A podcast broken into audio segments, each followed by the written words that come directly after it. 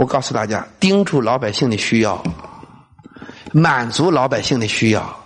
朋友们只有满足老百姓的需要了国学才有价值国学才扎根人民是土壤国学是小苗国学的小苗只有扎在人民的土壤上才能得到养分才能不断的去成长。有道理吧？